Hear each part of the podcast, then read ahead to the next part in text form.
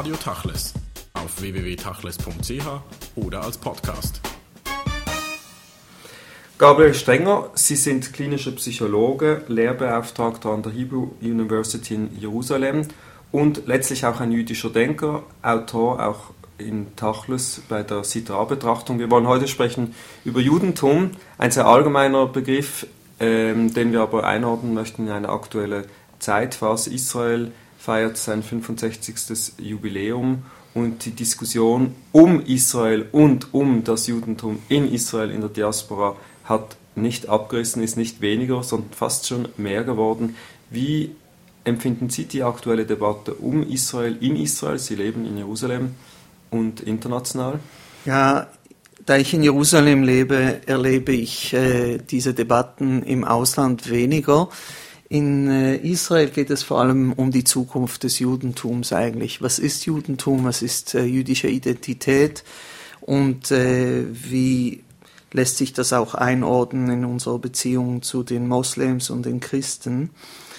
Für mich geht es wirklich um eine Neubestimmung des Judentums und eigentlich um den Zionismus heute. Also wir sind ja, wir haben jetzt den jüdischen Staat, wir leben schon in Israel und die Frage ist auch, was bedeutet Zionismus heute? Und für mich ist Zionismus äh, wirklich die Normalisierung des jüdischen Volkes. Da, Sie haben es angesprochen, es geht um eine Diskussion, Verhältnis Staat, Religion, Gesellschaft zum Selbstverständnis des Staates. Auch der interreligiöse Diskurs ist wichtiger geworden. Aber um es auf den Punkt zu bringen, wird jetzt schließlich das Judentum äh, bestimmen, was Israel ist, oder wird Israel bestimmen, was das Judentum ist? Israel ist für mich ein politischer Rahmen, der hat wenig an und für sich mit Judentum zu tun. Es geht aber darum, was für Chancen sich in Israel heute für das Judentum auftun. Und ich glaube, und das ist eben die Idee des neuen oder des modernen Zionismus, es geht darum, dass die Tatsache, dass wir heute unseren eigenen Staat haben und ein Territorium, dass wir endlich so weit sind, dass wir wirklich auch das Judentum erneuern können. Und Israel ist die gro große Chance für das Judentum, für eine Erneuerung. Sie haben es angetönt, Israel ist eigentlich eine Konstruktion, eine politische Größe und dennoch sagen Sie, der jüdische Staat und unser Land, das ist doch eine Brücke, die man den Leuten außerhalb in, in anderen Ländern vielleicht erklären muss. Äh, Deutsche würden sagen, das ist unser Land, Deutschland, aus weniger religiösen Überlegungen, sondern vielleicht ethnischen, völkischen oder wie auch immer gearteten Definitionen. In Israel wird ja alles ein wenig spezieller. Ist es für Sie das verheißene Land oder was ist der Zionismus denn heute? Zionismus heute ist die Möglichkeit, das Judentum in einer gesunden, normalen Umgebung zu gestalten. Das heißt, wir können jetzt endlich aus unserer defensiven Haltung herausgehen. Wir müssen nicht ständig um unser Überleben kämpfen oder irgendwie Angst haben vor dem, äh, vor dem irgendeinem Goi, der uns da fertig machen kann, wir können uns wirklich überlegen, was ist das Judentum für uns heute? Wie nehmen wir diese Basis des göttlichen Wortes, der Torah, und entwickeln das äh, in, äh, zu einer Religion, die kontemporär ist und die den Menschen heute wirklich äh, anspricht? Bevor wir auf das Judentum selbst zu sprechen kommen, Sie sagen, vielleicht hat die Gründung Israels dieses Prinzip von Amalek überwunden und dennoch hat man gerade heute den Eindruck, ständig ist diese Angst, die Debatte um Überleben und Zukunft immer noch eigentlich äh, prioritär bestimmend, sei es jetzt die aktuelle Nukleardebatte, sei es äh, Feinde rundherum um Israel, das ist immer noch das Erste, was immer wieder Innenpolitik und Außenpolitik bestimmt. Mag sein, dass das auf der politischen äh, Ebene stimmt, aber wenn man in Israel wohnt und spürt, was da alles läuft, da passiert viel, viel mehr, als man in den Medien hier im Ausland mitbekommt. Ich gebe Ihnen ein Beispiel. Wir hatten gerade kürzlich Shavuot. Es ist unglaublich, was an, in der Nacht von Shavuot schon nur in Jerusalem alles läuft. Da gibt es wirklich Dutzende oder wahrscheinlich Hunderte von Gruppen, die zusammen lernen. Alles gratis. Die Leute gehen Tausende von Leuten, religiöse, nicht religiöse, die lernen die ganze Nacht zusammen in Tel Aviv, in ganz Israel. Das ist für mich Zionismus und das ist viel, viel wichtiger als die ganzen politischen Debatten. Ich überlasse das Politische und das Nukleare und so weiter den Politikern und de, den Medien. Äh, es passiert, die, das wirklich heiße Pflaster in Israel ist äh, die spirituelle Erneuerung. Sie haben es angesprochen am Beispiel von Shavuot. Israel ist natürlich ein jüdisches Haus geworden, in dem viele Facetten zum Ausdruck kommen können, was früher vielleicht eher in Amerika und in Deutschland seinen Anfang genommen hat vor der Gründung Israels, äh, zeichnet sich jetzt ab in einer ganz vielfältigen, äh, facettenreichen äh, Angebotspalette in Israel, äh, speziell natürlich in Jerusalem dieses spirituelle Angebot äh, oder diese Auseinandersetzung mit Judentum, dieses neu entdeckte Lernen, das ja lange verschwunden war, was lässt, was kann man daraus schließen? Ist es ein Bedürfnis nach mehr Inhalt äh, von jüdischen Menschen? Ist es ein Bedürfnis nach mehr Zionismus in Israel selbst zu lernen? Was ist das für Sie? Ich glaube, es ist das Bedürfnis nach einer spirituellen Erneuerung. Die Leute haben genug, dass man sie davon überzeugt, dass sie immer wie mehr kaufen müssen. Und die, die Leute spüren, dass, dass durch das Haben, durch das Anhäufen ständig von neuen Dingen, von noch einem neuen Computer und noch einem größeren Flatscreen und so weiter, dass die, die, das innere Erleben von, von Sinn und von Glück einfach nicht kommt. Und daher besinnen sich einfach sehr viele Leute auf die Spiritualität. Das ist ein großes, das ist das eines der großen Themen heute auf der Welt ist die Spiritualität. Nun sind Sie äh, Psychologe und können uns das vielleicht auch noch vertiefend erklären, was genau da abläuft in einer Welt, die zunehmend kapitalistischer und immer geldorientierter wird. Es geht um den Sinn des Lebens, nicht weniger als das. Und, äh, und Kapitalismus ist wieder, es ist ein Rahmen, in dem man lebt. Man kann darüber diskutieren, ob, ob der Rahmen gut ist oder nicht. Aber Sinn findet man nicht über das Geld und nicht, über, nicht mal über die Demokratie.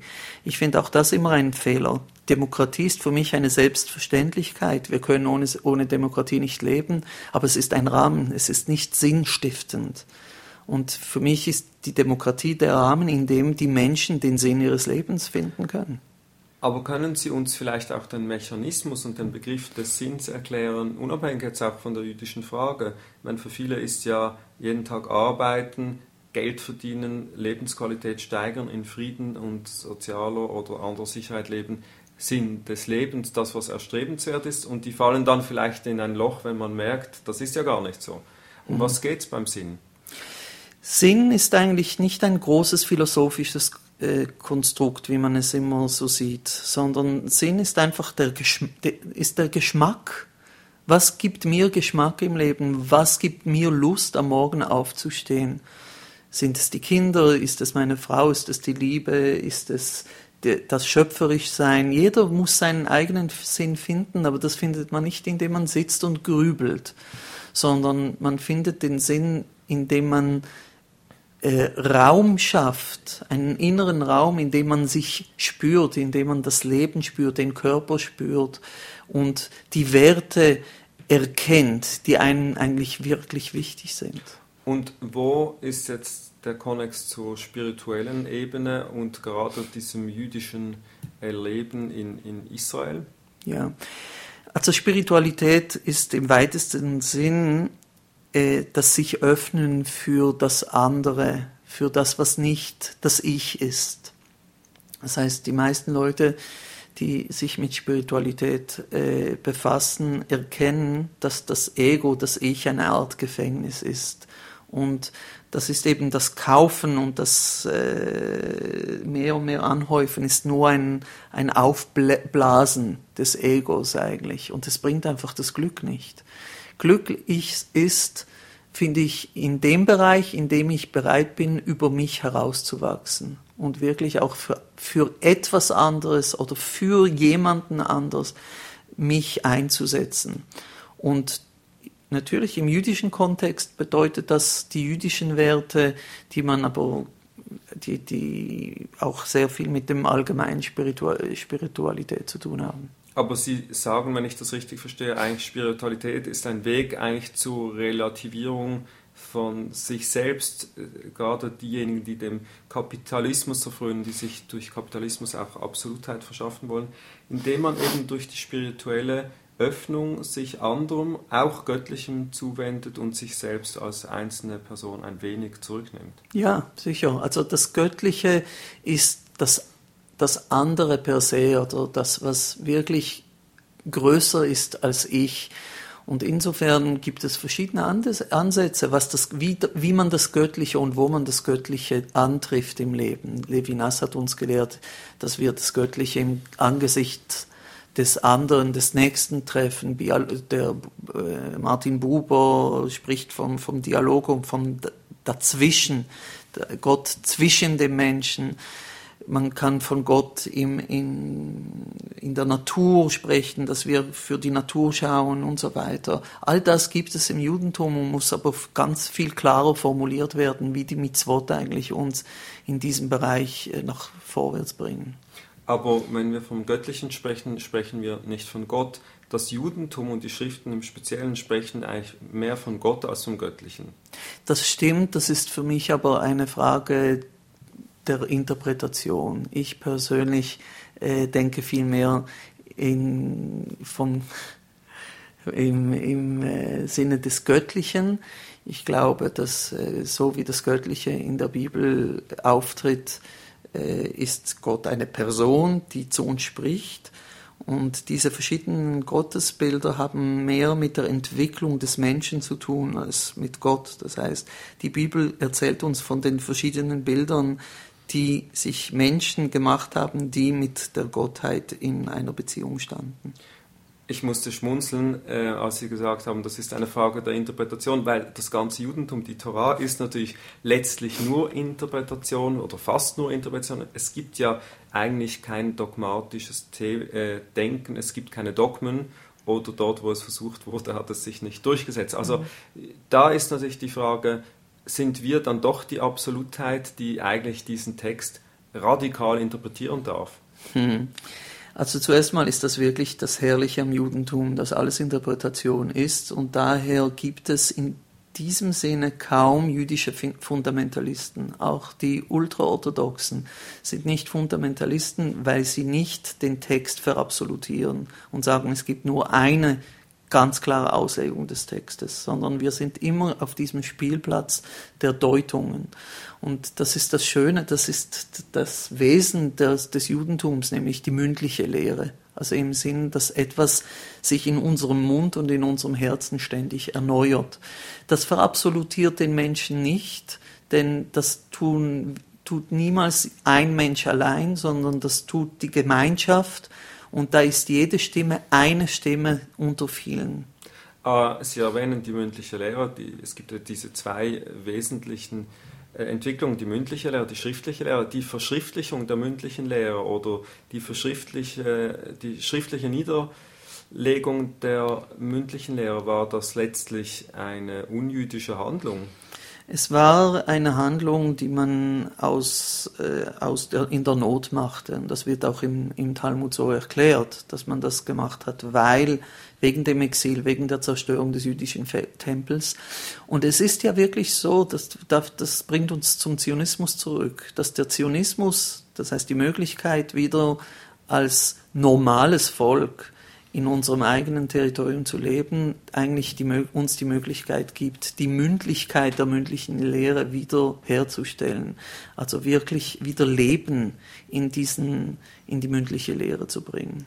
Und dennoch, äh, dieser Volksbegriff, den Sie jetzt gerade erwähnt haben, der hat sich ja auch stark verändert durch, die rabbinische, durch das rabbinische Judentum, das ja einhergeht auch mit der Verschriftlichung des Judentums generell. Also vor vielen, vielen hundert Jahren äh, und das ist ja heute eine umstrittene Diskussion in Israel, war ja das Judentum anders konstituiert, äh, als das heute ist. Heute ist das Matriarchat, die Weitervererbung über die Mutter, über die jüdische Mutter, äh, zentral und eigentlich gesetzt. Das war früher ein wenig anders. Also das Judentum hat sich eigentlich total verändert und erneuert, äh, selbst vor äh, tausend äh, Jahren. Ja, natürlich. Und ich glaube, wir stehen vor einer neuen Veränderung, vor, vor einem neuen Paradigmenwechsel. Ich glaube auch, dass das Judentum heute nicht mehr oder das Judentum von morgen wird nicht nur von den Rabbinern äh, geformt, sondern es geschieht ganz, ganz viel äh, von, von den Leuten von unten her. Das hat eben auch damit zu tun, dass heute alle lernen können. Es gibt so viele Yeshivot und es gibt so viele, viele Orte, wo Männer und Frauen, religiöse und nicht religiöse, lernen. Und das Internet natürlich hat eine Demokratisierung der, der, des, des, des Wissens mit sich gebracht. Das heißt, dass sehr vieles sich jetzt einfach von unten ändert und manchmal die Rabbiner gar keine Wahl haben und einfach nachziehen müssen. Ich finde das eine ganz tolle Entwicklung. Schon der Buchdruck natürlich hat eine Demokratisierung des Lernens gebracht. Es ist eine lange Entwicklung, die sich äh, über viele Jahrhunderte jetzt eigentlich abgezeichnet hat.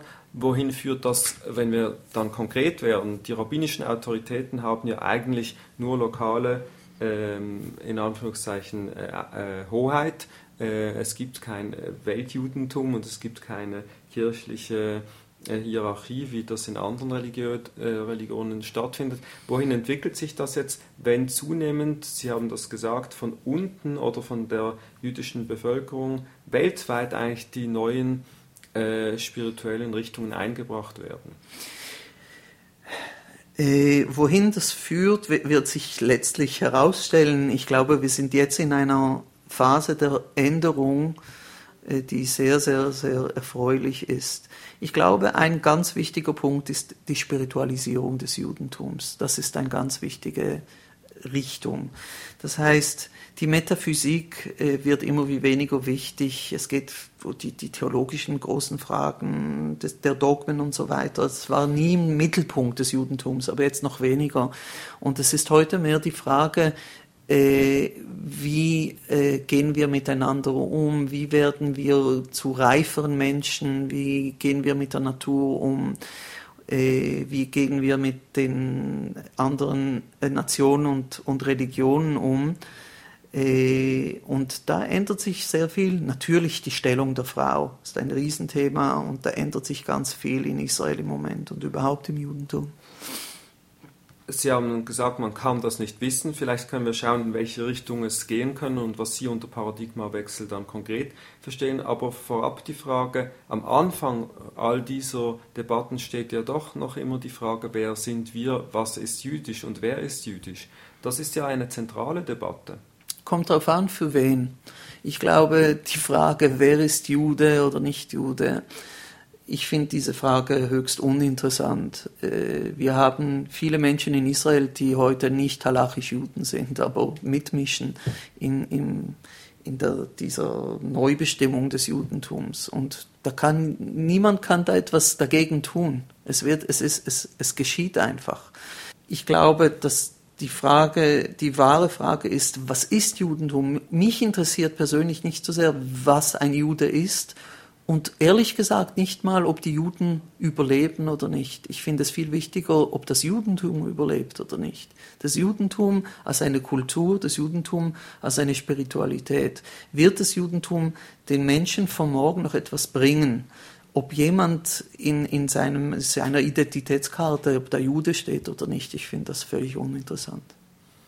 Aber es ist natürlich mit viel äh, gesellschaftlichem Leid verbunden, weil viele Menschen auch innerhalb der jüdischen Gemeinschaft ausgegrenzt werden oder nicht äh, gleichberechtigt behandelt werden. Also gesellschaftlich ist es schon ein Thema. Ja, gesellschaftlich ist es ein Thema und es ist äh, ein Thema, das gelöst werden muss.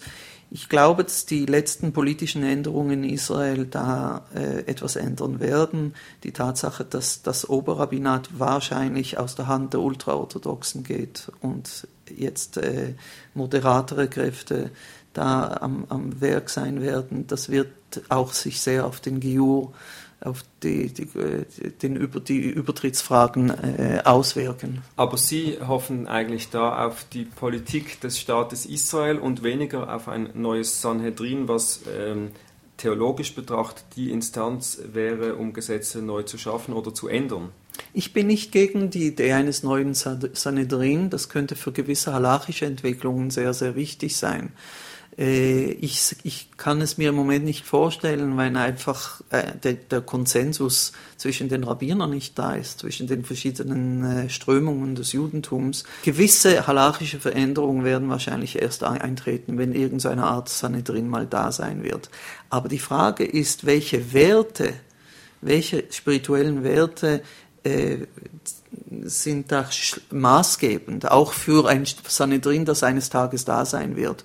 Und diese Entwicklung ist schon am Geschehen und das kommt nicht von oben, sondern von unten. Das ist richtig und dennoch steht immer die Frage im Raum, die eigentlich immer in jedem Jahrhundert neu im Raum gestanden ist, äh, wenn neue Bewegungen aufgetreten sind, das ist ja etwas Urjüdisches, nichts Neues, dass äh, was zerfällt, was überlebt, welche Richtung setzt sich durch, ist es ein Auseinanderbrechen dieser vermeintlichen Homogenität dieser jüdischen Gemeinschaft.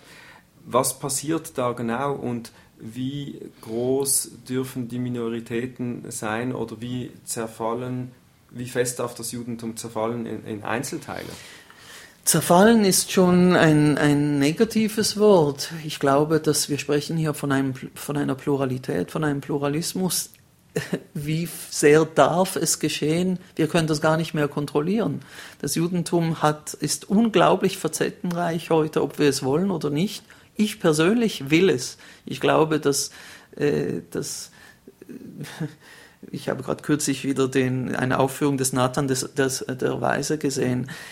Diese Idee, dass, dass es die eine göttliche Wahrheit oder die, diese, das Göttliche in uns auf dieser Welt in enorm facettenreich zum Ausdruck kommt, in verschiedenen Religionen und innerhalb aller Religionen.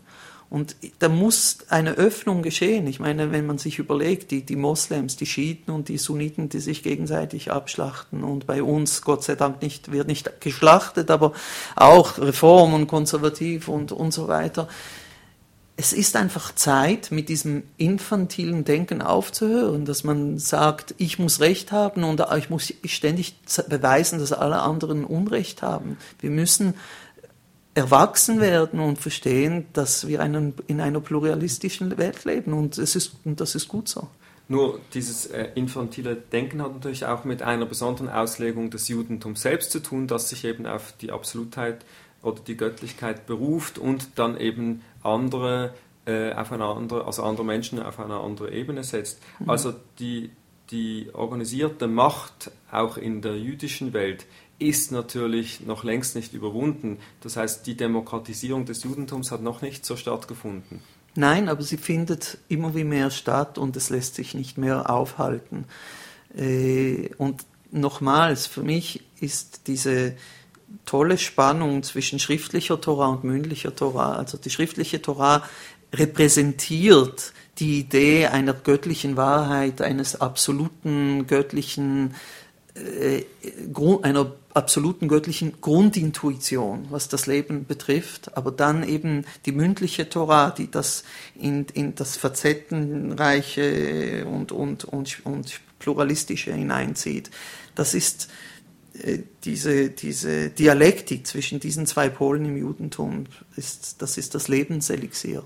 Nun ist ja spannend, dass die jüdischen Denker viel weiter gehen dürfen als die jüdischen Rabbiner. Wenn es dann darum geht, eine halachische Entscheidung zu treffen, dann wird ja der Spielraum sehr viel begrenzter, weil die Halacha in sich sehr viel definierter ist. Ja. Wenn Sie, was Sie leider noch nicht sind, Rabbiner werden einer Gemeinde, äh, würden Sie dann auch äh, in dieser Offenheit Entscheidungen treffen können? Ja, aber ich bin nicht Rabbiner, weder überhaupt noch einer Gemeinde und das war bei mir eine sehr bewusste Entscheidung. Ich habe beschlossen, dass es mir sehr wichtig ist, diese diese Freiheit des Denkens äh, mir zu bewahren. Und es ist klar, dass ein Rabbiner äh, da gewisse Grenzen hat, was die Halacha hat gewisse Grenzen. Auch für mich in meinem Alltag, in meinem persönlichen Leben akzeptiere ich äh, sehr vieles vom Rahmen der Halacha als bindend. Äh, das Problem, es gibt gewisse Bereiche, in denen die Halacha sich ändern muss. Das ist klar, vor allem was die Stellung der Frau und, und Übertrittsfragen und so weiter betrifft. Aber das wirklich Wichtige ist, wie man diesen äh, halachischen Rahmen deutet, was, was, was dahinter steckt für uns oder was das Ziel ist für uns. Und ob wir den Menschen zeigen können, dass die Halacha Träger eines äh, Sinns, äh, eines Lebenssinns sein kann oder Rahmen, der Rahmen, in dem der Lebenssinn gelebt werden kann. Und mit Blick jetzt auf den Zionismus und auch auf unsere Ausgangsfrage des äh, Staates Israel und der Positionierung des Staates Israel auch in einem jüdischen Kontext, wo steht die Halacha in diesem Staat? Ähm, die Halacha wird niemals zum Staatsgesetz werden in Israel, darf sie auch auf keinen Fall. Halacha muss die persönliche Entscheidung jedes Menschen sein, ob er diese akzeptiert oder in welchem, äh, in welchem Grad er das als seinen Lebensrahmen annehmen will. Sobald das von außen aufgezwungen wird, ist ja der spirituelle Sinn der Halacha dahin.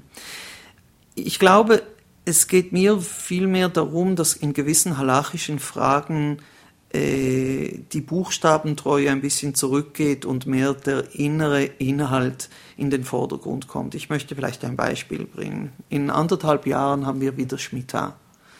Also das ist das siebte Jahr, in dem eigentlich keine Ernte ähm, bezogen wird, sondern ja. das Feld wird ruhen gelassen. Das Feld wird in Ruhe gelassen, aber viel mehr. Es, es geht auch darum, dass die Armen frei in alle Felder strömen können und sich da bedienen können. Es geht darum, um einen allgemeinen Schulderlass, äh, ursprünglich in der Bibel.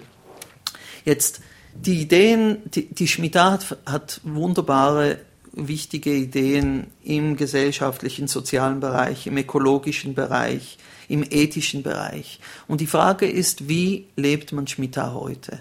Für mich ist es eine Katastrophe, wenn, wenn, wenn zum Beispiel das Problem, dass man nicht, äh, das Land nicht anbauen darf am, am, im Schmittah, dass man dann äh, ein Feld macht, in dem äh, gewisse Gewächse über dem Boden wachsen oder die, die, das, die, die Felder werden Arabern verkauft und da muss man die Schmittah nicht halten. Das ist für mich Exil, das ist Galut. Und es, wir müssen verstehen, dass es nicht darum geht, ob jetzt wie viele Zentimeter diese Gewächse über dem Boden wachsen, sondern wie nehmen wir diese Ideen, die im Kontext einer Agrar Agrargesellschaft gegeben worden sind. Die Torah wurde in einem gewissen historischen und kulturellen Kontext gegeben. Und heute haben wir eine Gesellschaft, in, in der es Hightech gibt und, und, und die, der größte Teil der Gesellschaft nicht mehr äh, Landwirtschaft betreibt. Wie nehmen wir diese sozialen, ökologischen, ethischen Ideen der Schmittah und übersetzen sie für uns so, dass der wirkliche, ewige, der, der, der absolute Inhalt der Torah in unserer Gesellschaft gelebt werden kann. Und es gibt, ich kann, ich, ich sage das schon seit Jahren, aber es gibt jetzt eine, eine Organisation in Israel, eine Bewegung, die sich auf die Shemitah in anderthalb Jahren vorbereitet und diese Ideen versucht zu entwickeln. Ich, nur noch ganz kurz, eine Idee zum Beispiel, ursprünglich in der Schmittah war die Idee, dass jeder frei in alle Felder kann, gehen kann und Garben auflesen kann. Jetzt spricht man von der Möglichkeit, dass in Schmittah-Jahr gewisse Möglichkeiten des Lernens, des, Studiums, äh, gewisse Kurse in der Universität für alle offen wäre. Das zum Beispiel ist eine also herrliche Übersetzung. Ein gutes Beispiel wäre das Schmitaya und das ganze Prinzip dann von Jovel, was ja dann weitergeht äh, nach 49 Jahren, die Befreiung auch der Leibeigenen. Diese ganzen, äh, also sie plädieren an und für sich, dass man diese ganzen ähm, sehr ähm, früh, frühen und, und, wie soll man sagen, pionierhaften Gedanken eigentlich ins Heute überträgt, in die Ökologie, in die Gesellschaft, in den Umgang mit Sozialem. Äh, Sie haben äh, lustigerweise äh, das Schabbesgürtel-Judentum, also wie finde ich den Trick und den Dreh, die Halacha mit der Moderne unter einen Hut zu bringen äh, als Galutjudentum bezeichnet. Und ich wollte zum Schluss eigentlich auf die Frage kommen, Sie haben diese Wichtigkeit der Dialektik zwischen mündlicher und schriftlicher Lehre erwähnt. Wie wichtig ist denn Dialektik, die Dialektik zwischen ähm, Galut-Judentum und Israel-Judentum, wie immer Sie es auch definieren? Ja, also wenn ich Galut-Judentum spreche, meine ich das nicht geografisch im Sinn von in Israel oder außerhalb Israel. Für mich, in Israel zu sein und solche lächerliche Lösungen für die Schmittafang zu finden, das ist schlimmeres Galut als, als im Ausland zu sein, nicht in Israel zu wohnen. Das ist ganz klar. Ähm, ich glaube, dass es immer Juden im Ausland geben wird und äh, das hat es auch immer ge gegeben und diese diese Beziehung der Leute mit den Juden in Israel, geografisch in Israel und, und die im Ausland, das ist eine gute Spannung, eine gute Beziehung. Und heute muss man sowieso nicht an einem einzigen Ort wohnen. Leute haben sehr oft zwei Domizile. Ich selber bin, wohne in Israel, bin sehr viel in Europa.